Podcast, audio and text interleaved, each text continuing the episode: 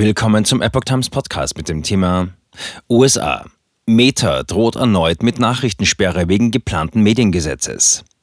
Ein Artikel von Catabella Roberts vom 6. Dezember 2022.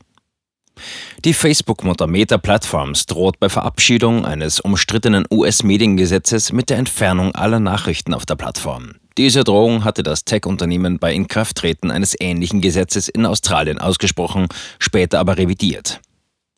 Die Facebook-Muttergesellschaft Meta hat gewarnt, dass sie Nachrichten von ihrer Social-Media-Plattform zurückzieht, wenn der Kongress das neue US-Mediengesetz verabschiedet.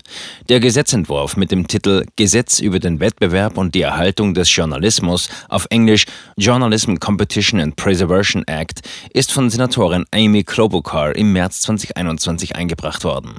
Sollte das Gesetz in Kraft treten, würden einige bestehende Kartellgesetze aufgehoben.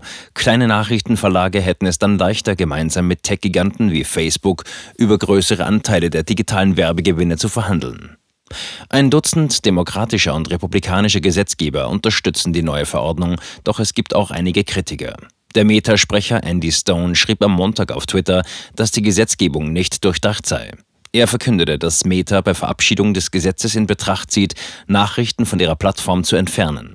Der Kongress habe Berichten zufolge erwägt, das Gesetz als Teil des jährlichen Verteidigungsgesetzes im Dezember zu verabschieden. Meta wolle sich den von der Regierung vorgeschriebenen Verhandlungen nicht unterwerfen, die auf unfaire Art und Weise jeglichen Wert außer Acht lassen, den wir den Nachrichtenagenturen durch erhöhten Traffic und Abonnements bieten. Er fügte hinzu, dass der Gesetzentwurf die Tatsache außer Acht lässt, dass Verleger und Sender Inhalte auf die Plattformen stellen, weil sie davon profitieren und nicht umgekehrt. Vierjährige Ausnahmeregelung im US-Kartellrecht. Es ist nicht das erste Mal, dass Meta eine solche Drohung ausspricht. Letztes Jahr führte ein im März in Australien verabschiedetes ähnliches Gesetz dazu, dass Facebook kurzzeitig alle seine Nachrichten in diesem Land blockierte. Nach Gespräch mit der australischen Regierung nahm der Tech-Riese seine Entscheidung aber zurück. Nach den geltenden US-Gesetzen ist es Online- und Printmedien untersagt, ein gemeinsames Bündnis zu bilden und von Technologieunternehmen Zugeständnisse zu verlangen, damit ihre Inhalte auf der Plattform veröffentlicht werden können. Das neue US-Mediengesetz würde dieses Verbot aufheben und stattdessen eine vierjährige Ausnahmeregelung im Rahmen des US-Kartellrechts schaffen. Damit hätten Nachrichtenagenturen die Möglichkeit, mit den Tech-Giganten über die Werbeeinnahmen ihrer Inhalte zu verhandeln, wenn diese ihre Nachrichteninhalte auf deren Websites veröffentlichen. Undemokratisch und unangemessen.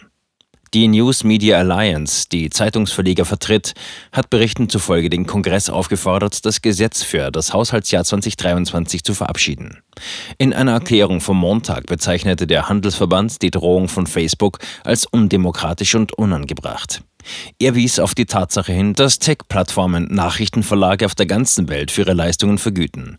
Diese Tatsache zeige, dass es eine Nachfrage und einen wirtschaftlichen Wert für Nachrichten gebe.